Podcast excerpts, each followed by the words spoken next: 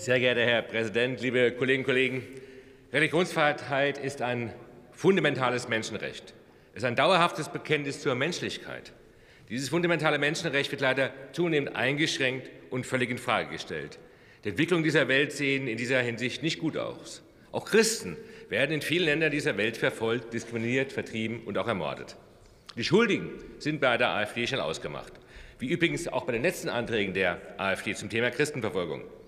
In dem nun heute vorliegenden Antrag zur Einführung eines internationalen Tages gegen die Christenverfolgung heißt es diesmal, Christenverfolgung findet hauptsächlich unter der kulturellen Hut des radikalen Islam statt. Und auch die Auswahl der Länder, die hier genannt werden, Ägypten, Nigeria, Irak und so, zeigt, dass sie die Verfolgung der Christen einseitig als ein Problem islamischer Staaten und Denkweisen ansehen. Die am weitesten verbreitete Religion der Welt ist das Christentum. Damit nachvollziehbar auch werden Christen häufig verfolgt. Es werden aber alle Religionen auf der Welt verfolgt. Zum Beispiel China geht massiv gegen die Religion vor. Die Menschen sollen der sozialistischen Gesellschaft angepasst werden.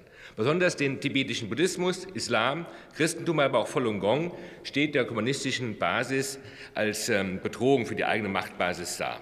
Es werden Gotteshäuser geschlossen, Kreuze aus Kirchen entfernt, religiöser Führer verhört, inhaftiert. 2018 hat die KP China einen Fünfjahresplan vorgelegt, um die Religion zu sinisieren. Die muslimische Volksgruppe der Uiguren wird äußerst massiv von dem chinesischen Staat verfolgt.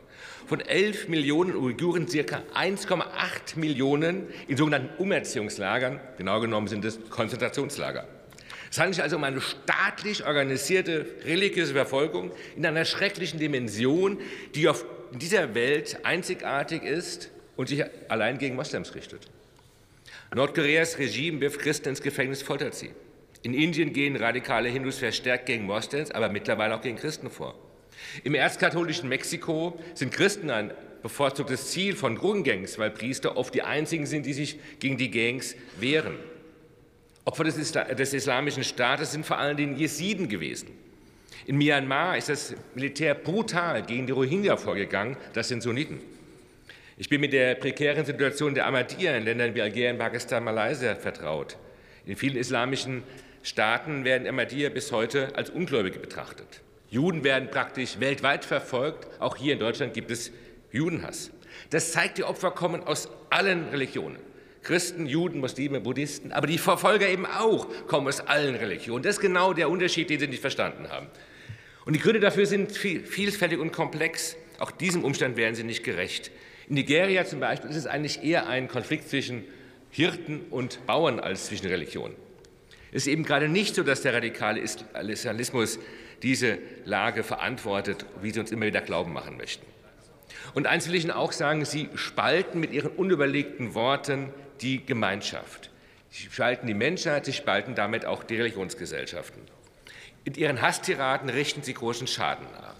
Tatsache ist doch, dass die Religionsfreiheit weltweit unter Druck geraten ist. Religionen werden gegeneinander ausgespielt und Religionen werden auch missbraucht. Stichwort Europa. Beispiel Wladimir Putin, der mit Kyrill, dem Patriarchen der orthodoxen Kirche in Russland, zeigt, die orthodoxe russische Kirche steht fest zu dem Krieg. Das verstärkt in der Ukraine der seit Jahren andauernde Abgrenzung der dortigen Kirchen von Moskau. Ergebnis gleicher Glaube, andere Haltung. Denn auch wenn die Glaubensgrundlage in den Kirchen gleich ist, die Haltung zum Krieg ist es nicht. Putin versucht, sein autoritäres System zu stärken. Er instrumentalisiert, ähnlich wie Sie, und wünscht, ich zitiere, die Entsatanisierung der Ukraine. Wir sehen also, die Verfolger von Christen und anderen Religionen haben viele Gesichter, es geht oft um Macht.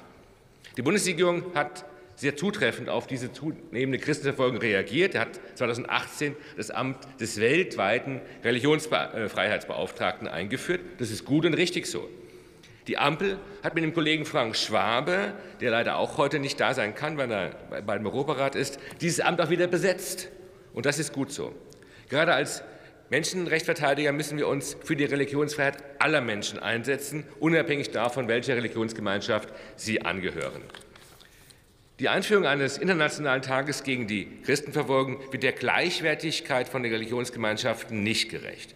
Es spielt im Gegenteil diese noch gegeneinander aus und verstärkt in ohnehin vorhandenen Gräben. Was brauchen, es ist eine, ein interreligiöser Dialog. Wir brauchen die Stärkung der Zivilgesellschaft, nicht die Schwächung und die Spaltung. Wir brauchen also eine Investition in die Bildung und nicht eine Spaltung. Dieses Thema zu nutzen, um sich als einsamer Retter verfolgter Christen aufzuspielen auf Kosten der Muslime, ist abstoßend und gerade im Christentum tun Sie damit keinen Gefallen. Vielen Dank. Vielen Dank, Herr Kollege Heid. Das Wort hat nunmehr die Kollegin Nadja Stamer, SPD-Fraktion.